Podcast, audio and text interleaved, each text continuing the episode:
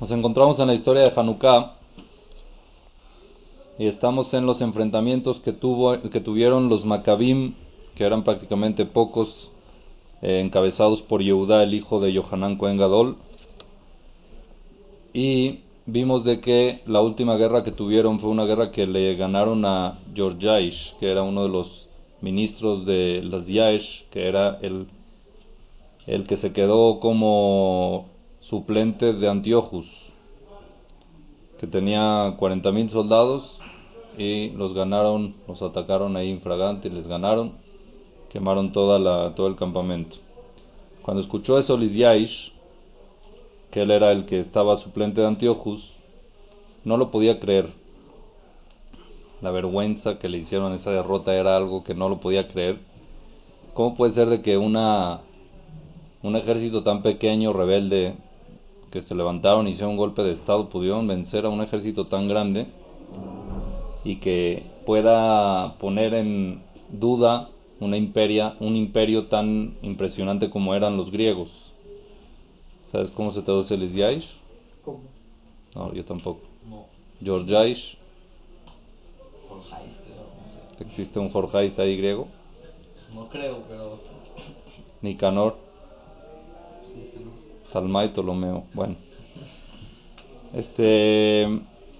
Entonces él decidió, ¿saben qué? Aquí no queda de otra más que salir yo a guerrear. Dijo, estos ministros que yo tengo no funcionan como debe ser, tengo que salir yo a guerrear para poder vencer. Entonces él preparó un ejército, pero un ejército ya reclutó algo de otras dimensiones. Pudo reclutar 60.000 soldados. Imagínense 60.000 soldados, decidió atacarlos al ejército este de Yehudá por el lado sur, al lado de la ciudad de Betzor. Había una ciudad de Betzor, que la habíamos mencionado antes, que era una ciudad difícil de conquistar. Él decidió atacarlos de este lado, del lado sur de Betzor, y ahí va a poder golpear a los rebeldes estos una, un golpe fuerte y ya va a poder apagar esa, este levantamiento, esa rebelión que empezaron a hacer estos Maccabim. Así pensaba él, porque en, en verdad, ¿cuál es la probabilidad de que pueda ganar un ejército de 7.000 personas contra un ejército de 60.000? No tiene muchas probabilidades, o sí. Y este ejército de 7000, acuérdense que era un ejército aldeano que no tienen ningún tipo de preparación en guerras. Entonces se cumplió, eh, eso es lo que él pensaba, cuál es la probabilidad, pero se le olvidó que también se tenía que preguntar cuál es la probabilidad de ganarle a Dios. No, pero no creía. Ah, no creía, pero sabían que existía. Ellos no creían en Dios, pero sabían que existía el Dios de los judíos y que era fuerte y que era poderoso. Sabían que existía. Entonces, eso lo tenía ahí. Pero bueno, se cumplía en el, eh, el pasuk en, en el ejército de Yehudá, en todos los encuen- encuentros o enfrentamientos que tuvo, se cumplió el pasuk que dice: Moshe Rabbenu le dice al pueblo de Israel antes de cruzar el Yam Suf, el Mar Rojo: Hashem y Lahem Lahem atenta, Harishun. Ustedes lo único que tienen que hacer es hacer lo suyo. ¿Y quién es el que pelea? Dios. Dios es el que hace las guerras, Dios es el que decide si va a ganar o van a perder, pasan milagros. Y eso es lo que sucedió. El Meamlo es, que es un libro comentarista de Midrashim, en la Perashá de Belotejá trae cómo, cómo fue este encuentro o este enfrentamiento entre, entre las Yaish y el ejército de Yehuda. Dice así que cuando llegó el ejército enemigo de Lisiai cerca del ejército de Yehudá, cuando vieron Yehudá, este batallón que venía de 60.000 soldados, la verdad se asustaron. Dijeron 7.000 contra 60.000, no, no, no hay, o sea, es muy difícil. Entonces, lo que hace un Yehudí en ese momento, levantaron los ojos al cielo y dijeron, le dijeron a Kadosh Hu, un pasuk del Teilim, Lolanu Hashem Lolanu Kileshimhaten Kabod, lo que decimos en el Alel. Lolanu Hashem Lolanu, Dios, recuerda que esta guerra no es para nosotros, sino es para darle honor a tu nombre, para que no se elimine la religión judía, la religión de los Yehudim. La Torah que no se olvide, es todo lo que queremos hacer. Lama yomeru hayena Elohem asa. ¿Por qué dicen estas naciones, dónde está el Dios de ellos? Si nuestro Dios está en el cielo, todo lo que Él quiere, lo que anhela se hace. Entonces tiene poder, tiene fuerza, Kadosh Baruj ayúdanos. En ese momento, los Yehudim estaban rezando. ¿A qué lado se reza? ¿Hacia qué lado se reza? Hacia el lado este, hacia el. ¿Y ellos de dónde venían? Venían del lado sur. Acuérdense que el Isyaish venía del lado sur de Betzur. Entonces empezaron a rezar hacia el, eh, el rumbo del este. Empezaron a rezar hacia el este. A ver si los, par- si los persas, que eran también enemigos de los griegos, a ver si venían a ayudarlos. Cuando vieron de que viene un batallón así, chance y se unen y hacen guerra con ellos. Le dijeron los Koanim a los Yehudim, estos que están rezando hacia los persas o hacia el, este donde están los persas, esperando que los ayuden, les dijeron así. Está escrito en el Pasuk, Amar Hashem, Arura Geber Asher Yiftach Ba'adam.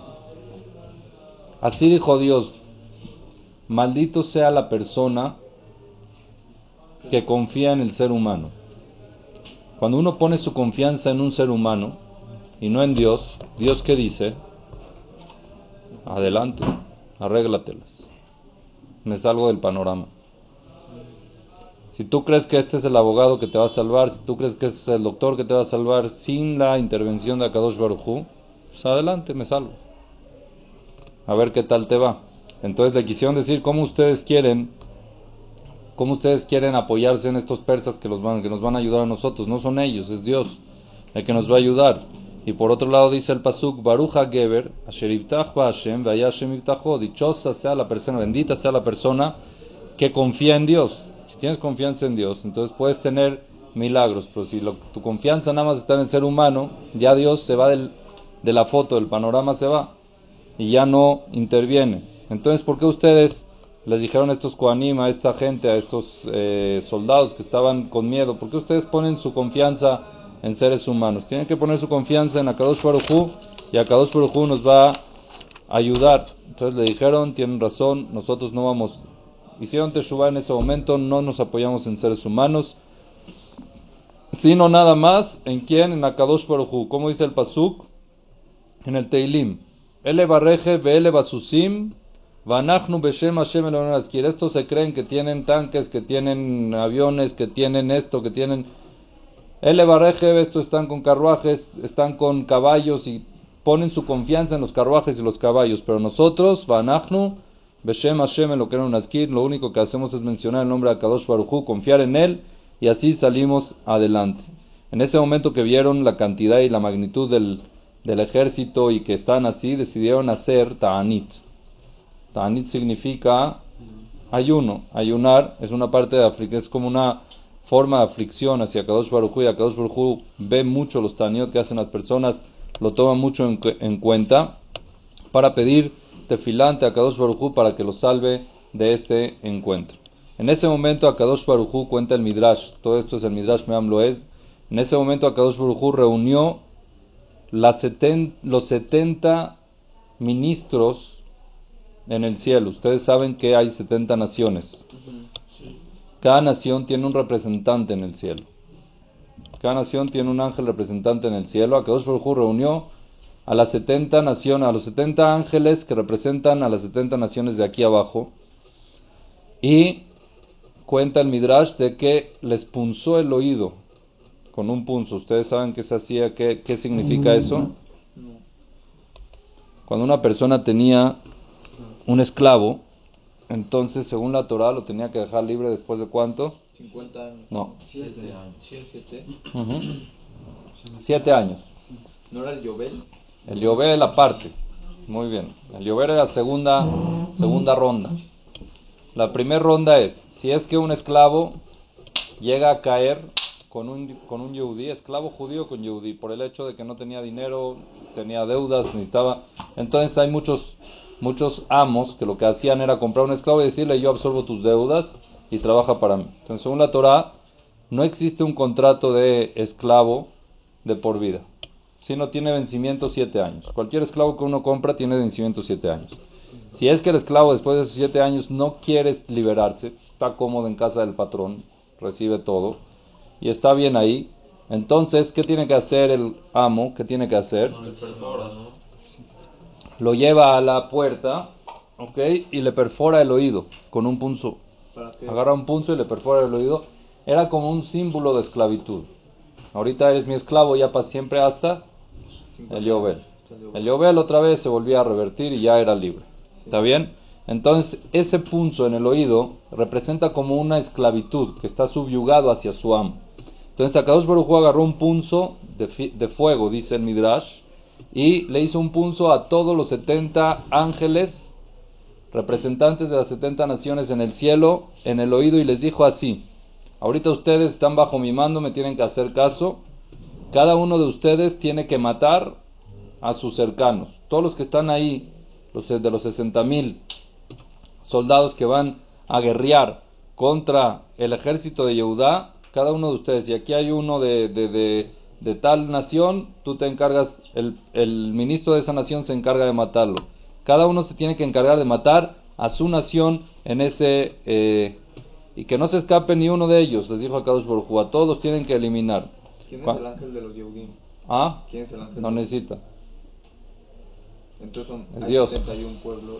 Hay 70 y el pueblo judío. Por eso se dice de que el pueblo judío es como un cordero entre 70 lobos. ¿Ok? Es la luz dentro. Sí, todos los, también los lobos los quieren, los quieren, quieren eh, comerse al cordero, pero el cuidador del cordero es muy poderoso y no deja. Entonces, cuando escucharon esto, los, los ministros que representan, los ángeles ministros que representan a los, a los, este, a las naciones allá en el cielo, bajaron enseguida a la tierra, por orden de Dios, tenían que hacerlo. Y cuando estaban los griegos que empezó el enfrentamiento, empezaron a lanzar flechas, cañones, misiles hacia el ejército de Yehuda, ¿qué hacían ellos? Efecto boomerang. Daba vuelta la flecha y al que la lanzó se le clavaba. Y se morían. Milagro, ¿o no? Entonces todos los que empezaban a lanzar, caían uno tras otro. Y es lo único que tenían poderoso, que eran sus armas que ellos creían, y tratan lanzaban y se morían, lanzaban y se morían, lanzaban y se morían, y así empezaron a caer uno por uno. Los Benejas Monaim, el ejército de Yehudá, veían ese milagro que sin hacer nada la gente iba cayendo sola y decidieron y confiaron en su confianza que tenían a Kadosh la confirmaron y la aprobaron, dijeron Hashem, Ilham Lanu, Hashem es el que está guerreando por nosotros. Aquí nosotros nada más confiamos en Hashem y Él guerrea por nosotros. Nosotros sabemos que en la historia judía ya estamos, eh, ¿cómo se dice? Ya pasamos por eso varias veces, que vemos que cuando Akadosh Baruj quiere, elimina ejércitos impresionantes ante, ante los Yehudim sin ningún tipo de probabilidades lógicas y con milagros que suceden, Akadosh Baruj hace de que se vayan, se dispersen, se tengan problemas técnicos y todo lo que pueda pasar para que caigan. Y Akadosh Baruj lleva las, los misiles y todo a su lugar correcto. Cuando tienen que llegar, tienen que llegar y llegan al lugar donde tienen que llegar. Entonces así fue que en una manera súper de milagro, de una forma de milagro, logró Yehudá y su gente poder eh, derrotar a este imperio, este batallón de 60.000 personas que venían, y Lizyaish no le quedó de otra más que escaparse antes de que le caiga a él también y que se muera, escaparse con una cara de vergüenza que no tenía, porque ellos eran el poder, No los murió. griegos eran, no se murió, él sí no se murió, ¿ok? No nada más eso. Aparte de todo esto, ya después de que Yehudá venció a este imperio, lograron un beneficio. ¿Cuál era el beneficio? Que se les abrió el camino hacia Jerusalén. Acuérdense que Jerusalén, cuando se enojó Antiochus, corrió a todos los Yehudim de ahí y no los dejó subir más. No los dejó regresar a Jerusalén. El Bet HaMikdash estaba profanado y estaba desolado. No los dejó subir más al Bet HaMikdash. Estaba cerrado Jerusalén para Yehudim. Entonces, ahorita, cuando ya agarraron más poder, se les abrió el camino hacia la ciudad de Jerusalén, ¿ok? Y en ese momento decidieron de una vez subir a Jerusalén y entrar al Bet HaMikdash. Entraron al Bet HaMikdash, Jerusalén y a al Mikdash, ¿para qué? Para poder eh, liberarla de, los, de la gente impura y poderla purificar otra vez como era antes. Eso es lo que nosotros decimos en la tefilá de Hanukkah cuando agradecemos a Kadosh Baruj. Le decimos en la Midá, en el Birkat Amazon, Masarta Giborim Beat Halashim, Akadosh Baruj Hu, tú entregaste poderosos, fuertes, Beat Halashim, en manos de débiles, Berabim Beat Meatim, muchos en manos de pocos, Reshaim Beat Tzadikim, malvados en manos de Tzadikim, Tmeim Beat Teorim, impuros en manos de puros, Bezedim Beados Ketorateja, y gente que son vaga gente que no hacen el bien en manos de los que estudian Torah, que eran los del ejército de Yehuda, eran gente que estudiaba Torah. Decimos En esta guerra, Kadosh Baruj se hizo un nombre impresionante en su mundo. La Meja Israel, la cita Teshua Gadulá Fulcán, que así, al pueblo Israel también le hizo una redención impresionante como este día. Entonces, cuando llegaron el pueblo de los, todo, el ejército de Judá y su gente a Jerusalén. Entonces, la verdad que fue una impresión muy difícil lo que vieron ahí. Vieron el Bet estaba desolado totalmente, el Mizbeach estaba profanado, el altar estaba profanado, los portones estaban quemados, porque eso de que no se podía entrar para los griegos no existe. Aquí entra todo el mundo y el que quiera que entre y adelante. En la Azara, donde estaban normalmente los Koanim y traían los, los animales, se hacían korbanot y shejita y todo eso, ya de tanto tiempo que estaba desolado había crecido plantas. Ya habían hierbas como que de... ¿Cuánto tiempo nadie fue ahí? ¿Ah? ¿Cuánto tiempo estuvo? Bastante tiempo. Muchos Años, sí. Muchos años. Estaba prohibido subir. No, no sé bien exacto, pero sí muchos años. Lo que, lo que nos dijo la vez pasada, nadie entró al Kodesh porque sabían que se morían. ¿no? Claro, ahí sí no les dio miedo, pero todo lo demás estaba totalmente profanado. Pero la vez que destruyeron el Beit HaMikdash, alguien tuvo que... O sea, Pero quitaron antes el Aarón. Antes de destruirlo en Betamigdash se lo llevaron. que, Lo enterraron. ¿Cómo entraron Jeremías, ahí? por orden de Dios, era un, un profeta. ¿Quién entró? No sé. Irmías sé que lo enterró, pero no sé quién, quién ¿Él lo fue. enterró? Y nadie sabe dónde está. No.